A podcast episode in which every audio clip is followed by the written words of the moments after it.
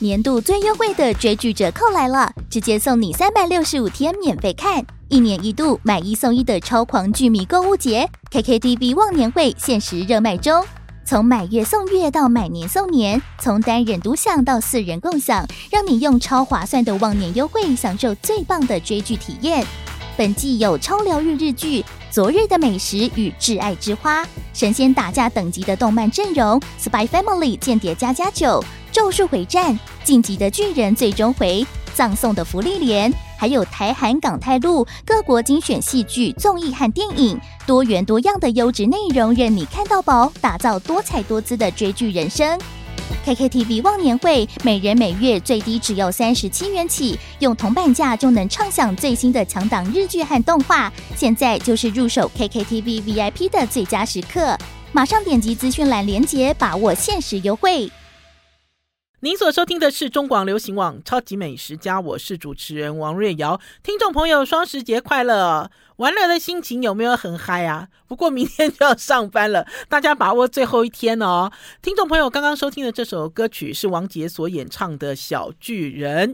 今天呢，继续上个礼拜带大家来进行台北市的美食小旅行，大家记得吗？上个礼拜带大家去到了滨江，还带大家去呃乐利路，乐利路的一家叫做见习日吃咖喱吃沙拉饭，有没有？有没有很新派？因为呢，呃，老实讲啦，你越来越喜欢这种轻松自在的旅游方式，呃，或吃或喝或玩，而且呢，跟自己喜欢轻松、感觉到舒服自在的人在一起。那呢，这一阵子呢，因为是教师节的关系，然后又有连续假期，所以呢，宝师傅呢跟我呢，呃，就跟着宝师傅的爱徒，我们跟着 Rita，Rita 去玩耍。Rita 呢，这次呢给我们安排了几个小旅行。今天要给大家介绍的这个小旅行呢，就是带我去东区，台北东区去吃一家老字号的串烧，然后呢，再去最新开张，前一阵子我有跟大家介绍的。肉的前主厨黄以伦阿浪所开的 A 餐厅喝下午茶，然后钻进了旁边的国宅去找韭菜盒，有没有觉得很好玩？你会觉得说，哎，怎么搞的？一整天吃的东西哦，有一种时空交错、新新旧旧的感觉。好，我先讲一下秋吉串烧。这秋吉串烧这家店哦，很老了。秋吉串烧这家店大概超过三十年了。我记得我以前哦，在跑美食的时候，那个时候日本料理哦，还没有像现在这么多。然后就有一些企业家，就有一些爱吃的人呢，大家就会讨论，比如说吃握寿司要去哪里呀？吃串烧要去哪里呀？好，吃烧鸟要去哪里呀？吃拉面要去哪里？然后。以前呢，这几家店都很明确，因为店没有那么多嘛。那所以我很早很早以前就听过秋吉串烧，可是我从来没有走进去过。而且秋吉串烧好像有分店哦，有一家好像是在延吉街还是在哪里？好，那呢那次呢，Rita 呢就说，呃，师母师母，好，因为我们主要呢是那一次我带 Rita 去试吃了这个 A 餐厅好的这个开幕记者会，就开幕前的记者会的试菜，好，那所以呢，Rita 就很感激，然后呢。瑞塔就想要呃带我去吃更多东西，而且那天呢，因为我们在 A 餐厅吃完饭之后才发现哦，A 餐厅因为它所在的位置在星光三月的钻石塔，那因为星光三月是一个百货公司，他们开这个高级的餐厅哦，不可能哦，只有开什么一三五二四六周休两日三日，他不能这样做。那所以呢，星光三月一直跟呃阿浪讨论。就说你能不能有一个地方哈，是呃百货公司有营业，你也要营业这样子的地方。那所以呢，他们就想出了一个方式，因为本来呢进到 A 餐厅用餐，他们就分成两阶段。第一阶段呢，就是你坐在好像客厅里面的一个吧台，吧台前哈，吃开胃菜跟喝香槟。酒后不开车，开车不喝酒，未满十八岁请勿饮酒哈。然后吃完了这五道小点之后。客人就移步到后面，移步到后面呢，它的这个装潢就比较像餐厅，哈，就是 A 餐厅本来它就分两区，包厢其实不算，那所以呢，他们就动了一个脑筋，就是呢，来吃饭的客人，这批客人当他移到后面去吃正式料理的时候，前面这区不就空了吗？空了之后，他就可以开始来接客人，就是我可以在下午的时段进到 A 餐厅吃他的开胃小点，然后喝他的酒。好，还是说喝他的茶，哈，而且他这个所谓的这个前面这个客厅式的这个吧台设计哦，还有阶梯式，好，就是它旁边除了平面还有高起来。那所以呢，那天呢，我们试完菜之后，Rita 说，因为 Rita 本来就很喜欢红白酒，最重要是 A 餐厅的酒单里面开出来的酒很便宜，好，然后就说我们可以好好的喝，好，闺蜜可以好好的聊天，而且这个。空间场景很时髦，都是白色的嘛，哈，上面只有一朵设计师占卜哈的这个一朵蓝天白云，哈，就用一个布幔去染成蓝白色，缠起来像蛇一样的蓝天白云，就是等于是现在是很顶流的一家餐厅里面来喝下午茶。我们其实那天呢，主要其实就是要去 A 餐厅喝下午茶，然后瑞塔就说，哎。肚子空空去喝下午茶会喝醉，这其实是下午酒了啦哈，所以就带我去秋吉串烧，先去吃串烧，所以呢，我才有机会走进了这个台北市老字号，好，我也可以讲说是老派串烧店。呃，我进到这秋吉串烧之后，发现生意很好诶，而且呢，在中午的时候，很多人都点定时，好。然后呢，因为我一直都认为串烧一直有一个概念了，串烧就是面对面嘛，有一个吧台，然后你面对师傅。其实没有，它的这个下面哦，呃，就是用餐区更大，更大一片。然后进到这个串烧店的时候，就开始，我忽然间就有一种回到在前几个礼拜，也跟听众朋友分享。可是这家餐厅现在已经呃暂时。结束营业的，就是一家日本料理店，叫直乐的餐厅。为什么？因为在直乐吃握寿司哦，跟在秋吉串烧吃串烧一样，你自己选，自己点，好，你要吃的串烧是什么？好，然后你就要知道你点的这个串烧的味道，它循序渐进到底是什么滋味。然后还有你就可以节制，节制是什么？就比如说它，比如说它的这个鸡肉串啊，还有土鸡肉串，它有肉鸡肉串，它你可以比较好，然后你可以点猪肉串之类。那因为 Rita 呢，呃，秋吉串烧，他很爱吃串烧。我记得哦，Rita 曾经创下一个记录，在某一个串烧店里面吃了几根竹签呐，八十几根。还是六十几根竹签，一个一个一个一个女 一个厨师，一个女厨师哦，所以瑞塔一天只吃一顿哦。我记得瑞塔一天只吃一顿的状态之下，所以她的胃口很大。她不但胃口很大，很挑。她那天进去了之后就跟我讲，她说：“师母，有一些你可以点。”好，就这些，他觉得味道 OK，很棒。可是有一些呢是地雷，叫我要避过去。好，那因为有人带路，所以那天我们在秋吉吃串烧的时候，串串美味。我们要先休息一下，进一段广告，再回到节目现场。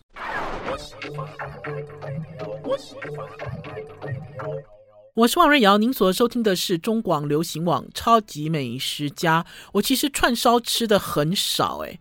然后串羊吃的更少，听众朋友，串羊是什么？就一串一串拿去油炸。然后我发现秋吉串烧是串羊加上串烧，就是它也有油炸物。我记得早年我第一次吃串羊的时候是在金华酒店附近的一个巷子里，而且呢那天呢请我去吃串羊的是美食家胡天兰，还有一个陪客是虞美人美人姐。好多年前哦，那个时候我还在呃，那时候我应该还在自由时报工作吧。还是我刚进《中时晚报》，好多年，大概超过二十二十年前了。我记得那一年在吃串羊的时候，也给我留下很深刻的印象。就这个印象，就是拼命的炸，然后那个空间里面的这个味道。呃，并没有很好，因为我自己其实还蛮在乎这个用餐的环境了哈。就是我不希望我去吃烧肉的时候，自己也变成一块烧肉；我去吃这个串烧的时候，我自己也变成一块鸡肉，哈，就是在火上烤来烤去这样子的味道。可是我觉得秋吉串烧的整体的氛围，还有整体的服务，还是有一定的水准哈。然后，而且我们那天呢点了几个呃串羊或者是串炸，都很优哈。然后其中有有两个东西哈，我自己吃了，我觉得很满意。一个就是切成厚片的炸莲藕，然后另外一个呢，就是非常代表季节性的这个银杏，它有做这个烤串银杏，在这样子的店里面，每一串的串炸，哈，就每一串的这个串烧都很便宜，它居然还串银杏。还烤给你吃，有没有很感动啊？哈，然后所以呢很轻松，因为呢你点菜也不必一次点完，哈，你就可以分很多呃次点，因为它一一烤好还是一炸好，他就会拿出来给你。然后还有就是，我说它是一个很老派的串烧店，因为当我们把串烧都吃完了，当我们把所有的菜都吃完，还包括烤饭团哦。你知道，在这种店吃烤饭团最过瘾了哈。虽然它的饭团不大哈，可是吃起来它这个捏饭团的功力啊，还有里面这个拌饭料啊，吃起来都很很符合你的期待啊。等到吃完之后呢，这个服务生就上来就问我们要喝什么饮料。然后呢，宝师傅就问说：“免费的吗？” 他就说：“对，是免费的。”你那时候就说：“哦，老派，老派，就是喜欢这种老派的服务。”啊，结果我们饮料点完之后，他服务生送上来的每个人还有一碗冰凉的绿豆汤，那也是免费的。听众朋友，现在只要听到这种免费的，都很开心哈。呃，因为老实讲，人工成本、物料成本一直都在涨价了哈。他如果不给你，其实也很正常哈。可是换句话讲，这家店一直一直都秉持这样子的一个传统，就是一个老派的串烧店。我那天吃完之后，我就跟宝师傅说，我们两个人自己再来好不好？我说我都很喜欢，就是那个点菜单，比如说我们两个人各勾两串，然后就慢慢等，哈，就点一个饮料。呃，还是说酒之类、啤酒之类的哈，呃，酒后不开喝，开车不喝酒哈，就点一个什么之类的，然后就很轻松，就可以度过一个很轻松的一个中午午餐或者是晚餐，而且这个量是节制的，而且这个量呢是以蛋白质为主，有没有很棒？最重要的是，你感觉你好像人就在日本，好，有一个日本的感觉，哈。不知道，我记得我呃很少吃串羊或者是串烧啊。然后我以前吃串烧，假设我有吃串烧，一定是很顶级。我吃过有几家非常顶级，而且那个顶级档哈，他给你做那个鸡的解剖学，哈，就是他给你给你。鸡的各式各样的这种部位，等于是你一边吃串烧，一边还要研究，好，这是什么部位？哈，其实呃比较少有一种轻松的感觉啦。大家知道我做美食记者做这么久哦，有的时候那个采访哦已经变成你的基因，就看到什么东西哦，你就哦很兴奋，你知道你就要记录，你就要想要怎么样，其实都忘记了真正放轻松吃饭的感觉。好，那天呢，吃完了这个秋吉串烧之后呢，我们就转到对面去，因为 A 餐厅就在秋吉串烧的对面。这个 A 餐厅呢，上次也有跟听众朋友推荐过他的料理，就是黄以伦在离开了 RO 离开了江振诚之后所开的独立自己开的自立门户的餐厅。这个餐厅哦，所有的东西都是阿浪，就是。呃，黄以伦设计的，跟设计师一起发想，哈，所有的东西你走进去，包括你用的餐瓷，你坐的椅子，他用的推车，有没有这个旁边桌边服务的车子，包括杯子什么的，其实都是跟黄以伦有关。黄以伦呢，也找了一堆台湾的一些艺术家跟他一起合作，餐瓷也好，画作也好，设计师也好，所有的布置，哈，都是一样，就是他用他这个年轻世代，他今年四十了，他狮子座的。哈，就是他这个世代的顶尖的这个台湾中中生代的主厨，跟台湾的一些艺术家联合创作，就在他这个 A 餐厅里面。然后呢，这个 A 餐厅呢，最有名的是它都是白色，那所以呢，媒体有人形容它为白宫。哈，可是呢，我自己对于这样的形容并不认同，因为呢，黄以伦讲，他说这里很 homey，H O M I N G，homey 是什么？就是很有归属感。好像回到家一样的感觉，那所以他的餐厅的设计才会有一个是客厅，好，后面用餐区是餐厅，而且呢，黄以伦还讲，他说我很希望大家进到这个餐厅，好像来到我家做客，只不过我家在东区。他讲了这句话的时候，大家都笑翻了，好，因为他这个地段哦很贵。听众朋友，现在哦，就是百货公司哦都在竞争。这个星光三月的这个钻石塔啊，现在还在装修中，还没有开幕。它就紧邻着 SOGO 的复兴馆，就是在忠孝跟复兴的交叉口。你看竞争这么激烈，等于是两个百货龙头蹭在一起打架哦。你可以感觉到他们这个楼对楼，其实楼跟楼就已经邻居了嘛，就这样蹭在一起打架。那所以呢，黄以伦就在这里面开餐厅。然后那天呢，我们就去那边点酒。然后呢，还点了他几个那个所谓的开胃小点。那当然，他的开胃小点就没有做的像正式餐点那么的精致。可是呢，有一些东西也是有模有样，中规中矩。就比如说你在呃饮酒的时候，你想要吃起司，你想要吃冷肉盘，你想要吃一些腌渍物，这些东西呢都有。然后呢，也有。好，就是他这次在开幕的时候，新菜单里面有类似软木塞的气死条、气死卷之类的，他其实也会供应。最重要的是那一天我在那边喝下午茶的时候，发现，哎，满的，大家都来喝下午酒，哎，然后呢，我还听到嘣嘣是什么？就是开香槟，好，就是呃，有人把妹。在那边开香槟，然后他的香槟哦，我自己看了一下 menu，天哪，这个开香槟的成本好低哦，哦，如果跟一般这个饭店比起来的话，黄以伦故意把酒价压低，那所以呢，开香槟效果有，成本也不会很高，最重要是整个下午大家开开心心，好欢乐。然后还有就是，我那天也看到了 Alan 在现场。好，我一开始以为做下午茶的时候，他有可能在休息。好，因为这个对他来讲是 small potato。结果他还亲自上菜，呃，值得鼓励，值得嘉奖。好，我们先休息一下，进一段广告再回来。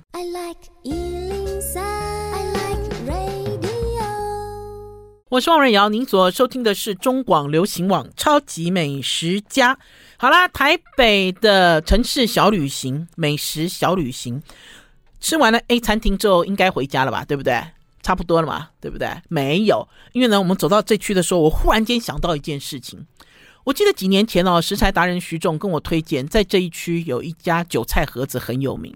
我记得那一年呢，徐仲呢私讯我，他就说：“瑞瑶姐，你喜不喜欢吃韭菜盒子啊？”我说：“我当然喜欢啦，我是北方人，我怎么会不喜欢？”然后呢，他就讲说，他推荐了一家非常传统的韭菜盒子店，要改变它的面粉，哈，改变它的面粉，就是要使用好的面粉来做韭菜盒子。所以呢，他说如果我有空的话呢，我可不可以转过去吃吃他的韭菜盒子？可是这件事情哦，大概已经超过五六七八年了，好，就很久很久以前了啦。可是呢，为什么我一直都没有去吃这家韭菜盒子？是因为我一直都把位置弄错，好，因为呢，我觉得它好像接近二一六巷。我记得我有一次还在二一六巷那边瞎找，好，就找找徐仲讲的韭菜盒子，因为徐仲在民耀在同里那边比较熟嘛，我都一直认为这是他。住家附近的爱店，然后我发现我找了几次之后，我就问徐仲，我说你讲的那家韭菜盒子在哪里呀？然后徐仲就说：“瑞瑶姐，你找错地方了啦！你知道它是比较比较那个靠近那个西，就你要往西走，它其实不是二一六巷，它其实是在复兴南路这边。然后呢，我记得我有一次又跑到复兴南路来这边找，就是在 SOGO 附近找，就没有找到。为什么？因为它在国宅里面。”听众朋友，我们刚才其实跟大家讲这个星光的这个钻石塔哦，就其实这一整排以前都是国宅，对不对？我觉得哦，我们哦都没有投资的眼光。我记得二十年前我嫁给宝师傅的时候，哈，房仲有带我去看，哈，就是现在都跟，好，就是都跟成为星光三月钻石塔的那一区的房子。好便宜耶！那个时候房仲推荐给我们一个房子，大概只有五百还是四百多万吧，国宅里面的一个房子。可是我那时候跟宝师傅进去的时候，我说我不想住这里，哈，因为要花很多钱装潢，好。那你都没有想到，其实我们都没有。没有远见，因为我跟宝师傅那天在这边走的时候，我就跟宝师傅说，我们都没有远见了哈。就几年前呢，房价还算很低的时候，我们买一我们买一个房子都还不需要一千万的时候，其实有好多机会哦，六百万、八百万，而且地段都很好。我曾经有一次呃看了一个呃大厦的房子，那个大厦的房子也是就在福华饭店的对面四楼哈。开价也是一千万一点点而已，哈，开价。然后我嫌他什么？我嫌他捷运从我的眼前过，我不要，哈。结果呢，过了不到，呃，过了不久，他的房价就翻上去了，就翻了好几层上去，哈。就我们其实都没有这样子的眼光。那所以呢，等到我确定这家韭菜盒子是在。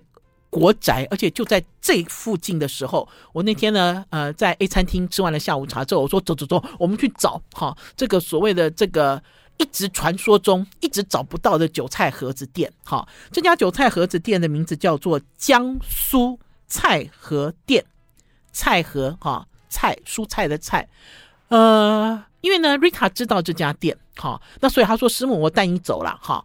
然后很有趣，为什么很有趣？因为呢，其实这一段路哈，有一半就是我刚才讲的还在新建，哈，就还在做布置的星光三月新的百货。可是另外一边过了一个巷子之后，就进到了传统的国宅。你忽然之间哈，听众朋友，你好像忽然间从 A 世界跳进 B 世界。为什么呢？因为这边是很繁华哈，然后很热闹、很时髦。走在这边的人行道上，连路树、连路灯都很时髦。可是当你跨过一个巷子，走进这个旧的国宅里面的时候，忽然间安静下来了。而且呢，时光倒流，哈，有一种时光倒流的感觉。因为这是一个老国宅，它没有什么太大的改变，哈。然后呢，我我查了一下之后，Rita 就说：“他说师母，你果然是找不到。他说，因为这家啊卖韭菜盒子店的店。”家，他是在国宅里面，他不是在路边。因为我每次坐公车还是坐计程车经过，我都在找，因为我没有找到嘛，就等于是放在心中是变成一个悬念。主要是呢经过这一段路的时候，你就在路边找，说：“哎，徐仲介绍的韭菜盒子是哪里呀？”好，你就有一个下意识的动作会去找。然后 Rita 说：“你其实在外面看不见，他是在里面。”所以我们就钻进国宅里，然后就发现国宅里面有那种。呃，理发店哈，然后有那种呃小干巴店哈，然后呃有一种时代感，好，我其实不能讲成就啦，因为大家都还是住在里面嘛，就是有人气，然后可是里面好安静哦，因为大家知道以前盖国宅很大嘛，那空间很大。老实讲呢，我自己还蛮喜欢逛国宅里面，虽然我没有住过国宅哈，以前我的。姑妈，我的姑妈是四四南村，哈，就是现在很有名的那个四四南村的小凯悦，卖卤味啊，哈，卖这个干拌面的起家的这个四四南村小凯悦。然后，所以眷村的氛围我知道，可是国宅又是国宅的另外一种氛围。我喜欢逛国宅的原因是因为，因为有些国宅它里面哦，机能很完整。好，就是以前在盖国宅的时候，里面还有超市。我甚至有一次在一个国宅里面还买到这个，呃，我的应用想要用的石头的石磨，而不是木头的，是石磨。我记得我那天买到那个石磨，好高兴啊，一个三百块，好重哦，我就很重的拎拎给我们这个外佣，拎给应用，应用要做香料啊要干嘛，他都用这个石磨来做，哈，比较省力。而且呢，呃，味道也做得更好。那所以呢，我钻进这个国宅之后，我就开始探头探脑，因为我觉得好好玩哦。你没有想到，在东区，这是东区了嘛，对不对？在这么热闹的地方，还保有一片这么安静的一个生活的地方啊。然后呢，这个江苏菜盒店呢，有内用哈。呃，我一开始我以为它只有外带，没有，它有内用。然后小小的一方，然后它有趣的是，它还有卖水饺，然后它的。韭菜盒子，除了韭菜盒子之外，它还有卖酸菜盒子，好，然后还有小米粥，好。为什么我知道它有酸菜盒？是因为呢，我吃完了它的韭菜盒，哈，呃，还有它有豆腐卷，我吃完它的韭菜盒，我就觉得我喜欢它的韭菜盒。它的豆腐卷不合我的味，不合我的味道是因为它的豆腐卷里面又加了芹菜，又加了这个高丽菜，好，因为我喜欢我爸爸做的单纯的。只有豆腐跟粉丝，还有虾皮的豆腐卷。那所以呢，我们那天一去的时候，Rita 就给每一个人都点了呃一组，就是点了一个韭菜盒，点了一个豆腐卷。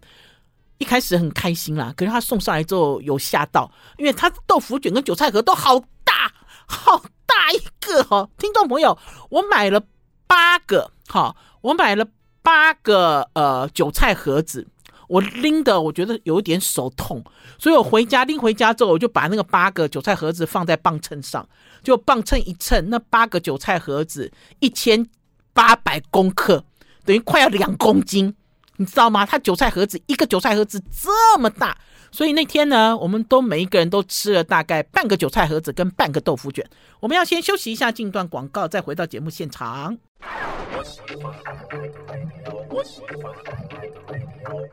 我是王瑞瑶，您所收听的是中广流行网《超级美食家》。你们喜不喜欢吃韭菜盒子啊？我好爱吃韭菜盒子哦。我们在讲说韭菜盒子是北方点心啊，可是你会跟我讲说，哎，江苏，哎，江苏好像是南方啊。其实没有，哎，因为江苏有长江流过。呃，长江以北是北方，长江以南是南方。就像以前在讲到安徽的时候，在台湾也有很多安徽人做安徽美食，发现安徽人好会做水饺，然后你就说安徽，安徽是北方还是南方？安徽也是北方，对不对？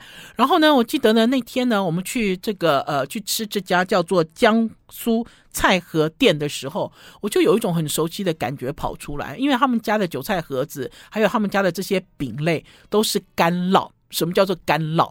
干烙的意思就是它的这个锅子比较厚，它呢都不加油，哈，就锅子里是没有油的啦，哈，就是把这个韭菜盒或酸菜盒，或者是我刚才讲的豆腐卷，就放在上面慢慢把它烙，烙到两面金黄，烙到里面透了，里面熟了。那因为它的这个韭菜盒跟它的豆腐卷都很大很厚，所以它要烙很久。那所以呢，当我们还没有到这家店，远远的就闻到这个干烙的香气。好，其实，在台湾呢，呃，也有人做韭菜盒、做豆腐卷，甚至做萝卜丝饼之类的，哈，呃，大部分哈，你所看到的都是油煎，哈，呃，甚至是油炸，哈，因为比较快，哈，油煎跟油炸比较快，呃，有人会嫌油煎跟油炸比较油腻，哈，可是呢，呃，也不一定，哈，我记得那个时候呢，我曾经到呃中正纪念堂附近，应该是在杭州南路吧，可是因为这家店应该已经搬了。嗯，还是还在，我不确定。那个时候也有一个朋友 推荐我去买韭菜盒跟萝卜丝萝卜丝饼，哈，那家也都是用比较多的油去煎炸。然后呢，呃，买回来之后，我喜欢把它冷冻。好，听众朋友，不管是油煎、油炸或者是干烙，我都喜欢直接把这些东西放冷了之后冷冻。要吃的时候，哈，拿出来放在盘子里面，用保鲜膜覆盖。打微波一分钟，最多一分三十秒。你不要把它把它打到哈皮硬，里面的这个内馅都熟透了，这样就不好吃。也不要拿去锅里回煎，因为你拿去锅里回煎，里面的料都还没有熟，外面都已经干巴巴。所以我最喜欢，就是我最喜欢买这些东西回去，当做是一种常备点心吃。好，那那天在店里呢，我看到了几个东西，我觉得很开心。第一个就是呢，他当然呢有第一代在做，他不知道是第几代了，因为这家店好像听说也开了很多年。然后他有一个年轻的小男生，高头大马，哈，然后就在店里面，哈，就站在这个呃煎锅台前面，也不怕热，就在那边招呼跟张罗客人。我看到这个我很开心，开心的原因并不是说我看到帅哥啦，开心的原因是因为呃他们家有人传承，有人做。哈，有人愿意去做，哈，这么热乎乎，哈，然后每天都在这种粉啊、油啊之类的这种哈环境里面工作，有一个男小小男生，然后我发现熟客也是，也跟这个小男生很熟这样子。然后第二个就是我刚有讲了，因为他这个烙饼做的还算蛮正宗的哈，唯一我觉得有一点问题的就是，有可能是因为现在鸡蛋有一点状况，所以呢，他的韭菜盒子里面没有炒蛋。好，可是没有炒蛋也不会不好吃。听众朋友，韭菜盒子里面的元素是什么？就是韭菜，就是炒蛋，就是豆干，就是虾皮，就是粉丝。好，然后呢，除了炒蛋没有之外，他们家的豆干切得很粗，好，很有存在感哈。可是因为它整个很大，而且烙得很透，所以很好吃。它的调味也很好。然后还有就是呢，因为那天我走的时候买了八个韭菜盒子走嘛，哈。结果我回到家的隔天，我就忍不住，一大早我就打，我就开始打微波，打两个韭菜盒子起来吃当早餐，就发现有一个韭菜盒子味道怪怪的，就一咬啊，是酸菜盒诶，听众朋友，它的这个酸菜盒里面的酸菜量好大，而且它切得很细，好，而且它酸菜的这个咸甜度很适中，最重要它炒酸菜一点也不油。我自己很喜欢吃酸菜包，好，有的时候是素的酸菜包，有的时候是酸菜肉包。那他们的问题就是，如果油没有很多的话，酸菜不好吃。可是这家哈江苏菜盒店的这个酸菜盒，它的酸菜炒得很干松，它那干松的程度很像什么？很像那个桃园街牛肉面哈，老王牛肉面免费摆在桌上给人家加的那那那一锅酸菜，就很像那样子的感觉。吃起来很干香，很干松，可是呢，吃到了不到一半的时候，牙齿受不了。你的朋友，你们知道吗？因为牙口要好了，那个酸菜啊，烤那么炒那么干燥，你咬起来才有劲道嘛。我那时候吃到一半的时候，我忽然间想起来了，我说我干嘛这么麻烦？我把皮吃掉，然后我把酸菜留下来，然后加一点肉丝，加一点油。我就可以炒 酸菜肉丝了，其实就是一个这样子的概念哦。我不知道是不是很疯狂，可是我那天吃到它的酸菜盒子的时候，我的确有这样子的想法，因为它的酸菜包好多，好，而且切很细，工很细啊。不知道哎，我其实那天呢，我们自己吃完了韭菜盒子，吃完了豆腐卷，然后我们也买了，每一个人都买了。好，买了之后就拎走，拎走之后呢，我自己心里就在想，我说，嗯，我下一次要跟宝师傅来也是一样，我们两个人就手牵手就走进这个呃老老的国宅里面，我们可以点水饺。因为没有试他的水饺嘛，哈，因为他的菜盒做这么好，我觉得他的水饺应该也做得不错。因为好多人都进来吃水饺，我们也可以点一碗小米粥，对不对？然后呢，在这边很轻松的享受，哈，享受这种点心，这种传统点心的生活，哈。然后这个呃国宅里的韭菜盒的影片也已经上传了，上传到 YouTube 王瑞瑶与宝师傅，大家用关键字去搜寻。用关键字搜寻就是王瑞瑶韭菜盒子，或者是呃宝师傅韭菜盒子之类的哈。搜寻之后呢，大家就会发现这支影片好多人看哦。我那天是晚上上传的，我现在都有一些习惯，就早上白天上传哈，晚上临睡之前如果想的话再上传一支影片，因为影片实在太多支了。结果呢，呃，看的人呢已经破好几万了哈，而且呢大家都留言说，对，这个才是正宗。干烙才是正宗的做法，哈，的确如此。我记得以前呢，我们家住在三重，之后搬去龟山，然后呢，因为我爸爸是黑手出身，所以呢，我们家都有一个很厚的一个烙饼锅。然后，可是等到我们举家再搬到景美来的时候，因为景美的家比较小嘛，在龟山是。几百平这样子，东西都乱堆。回呃搬到台北景美的时候，呃四十平不到，所以很多东西都丢了。我其中最心痛的就是，我居然没有带这个干烙锅啊来来到台北。我就一直记得，好、啊、这个很沉重的一个一个烙饼锅，哈、啊，呃，我觉得很多东西应该是讲说我把它舍弃了，还是说我父亲把它舍弃了？然后我们就一直一直非常非常怀念。这样子的味道，我们所做出来的家常滋味，然后居然在外面可以找到，有没有很欣喜啊？好了，我们要先休息一下，进一段广告，再回到节目现场。I like 103, I like radio。我是王瑞瑶，您所收听的是中广流行网《超级美食家》。刚刚提到我的父亲是黑手，诶，不知道你们会不会经常梦见已经逝去的亲人呢？老实讲，我其实很少很少梦到。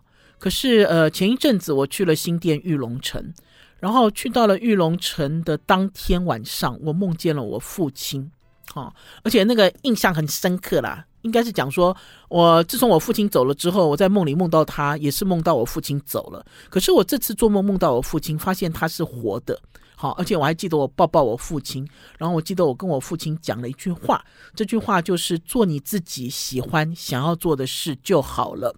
为什么会有这样子的连结呢？因为呃，我父亲在很早以前，他就是玉龙汽车的卫星工厂。我听我的父亲跟我的母亲经常会津津乐道跟我讲，就是他们都去玉龙这个现在玉龙城的地方，以前是很偏僻、杂草丛生、没有人去，哈，裕裕隆的一个。一个工厂啊，那他们呢做好了一些零件都会送去，然后呢就会碰到吴顺文，就是严凯泰他妈妈，还是会碰到严凯泰他爸爸，然后甚至于呢他还跟我讲，他说那个时候吴顺文家里买了一个电热水器。这个电热水器呢一直坏掉，就透过了玉龙汽车厂里面的一个厂长，一个毛厂长，就来拜托我父亲，好去他的家里去修这个电热水器。他还记得那个时候严凯泰还是一个小男生，一个小孩，而且呢，他们都非常宠爱严凯泰。他们还说叫旁边的管家、旁边的一些佣人说，带带那个带带带这个。出去就是带这个公子啊，哈，还是带这个少爷出去兜风，哈，就他他他不安就不安分嘛，跑来跑去，带他出去兜风，带他出去兜风，带他出去玩。那所以呢，我爸妈都会跟我讲说，他们去请款。好，还是说跟这个玉龙的严家有一些关系？甚至以前早期呢，玉龙汽车呢，只要从日本进口一辆原装车，第一时间都会请我的父亲去工厂去看，就问说：“老王，你可以做哪一些零件？这些零件就让你负责。”好，那所以我们家早期是跟玉龙汽车很紧密，而且呢，我自从我有印象以来，我们家一直一直都是玉龙开玉龙的大车。好，就是这种黑头车也好，还是胜利车也好。那所以呢，今天一旦当这个，呃，对我来讲，我我我母亲的感受应该比较深啦啊，因为我从从小到大都听到这些故事，那所以当你今天惊觉一个荒凉的地方忽然变成一个现在大家热烈讨论的 shopping mall 的时候。我忽然间在晚上就梦见我父亲了，好，我觉得关联性是这样，好，那当然最近这几天这个玉龙城的新闻一直都出来，然后我妈妈我回娘家的时候，我妈妈也跟我讨论，我就有跟我妈妈讲，我说你再等我一下，我说因为啊玉龙城刚开，好啊，你现在看到的新闻都不是正面新闻，我说我先去探路，好，探完路之后我再带你去。好，你想要在那边怀念也好，你想要在那边呃哭也好，就随便哈，就是你有一些情感要抒发都可以。可是先等一下，等我去弄清楚。那所以呢，前几天呢，我就跑去新店玉龙城，因为养心茶楼宝师傅的两个得意的徒弟主持的养心茶楼，他们在新店玉龙城开了一家新的品牌，叫做养心沙龙。我们那天就跑去试菜，然后就顺便去探路。好，我先讲一下养心沙龙哈。养心沙龙在二楼，可是我要跟大家讲啊，因为这个新店玉龙城这个卖场很大，而且我觉得它不应该叫新店玉龙城。为什么呢？因为新店玉龙城主要是成品成品书店在经营，所以呢，换句话讲，它其实是一个成品 feel 成品风。可是呢，这个成品 feel 成品风不是台北市的成品，而是外县市的成品。听众朋友，你们这样听得懂吗？因为它里面所所放进来的品牌，哈，跟你在之前可能在敦南，还是在信义，甚至于呢是在这个诚品的这个中山地下街，其实都完全不一样，哈。它其实做的比较青少年，比较亲子，哈。然后甚至呢有一些品牌，呃，甚至有一些品牌是比较平价，好，是那样子。可是它的这个场地很大，环境很宽敞。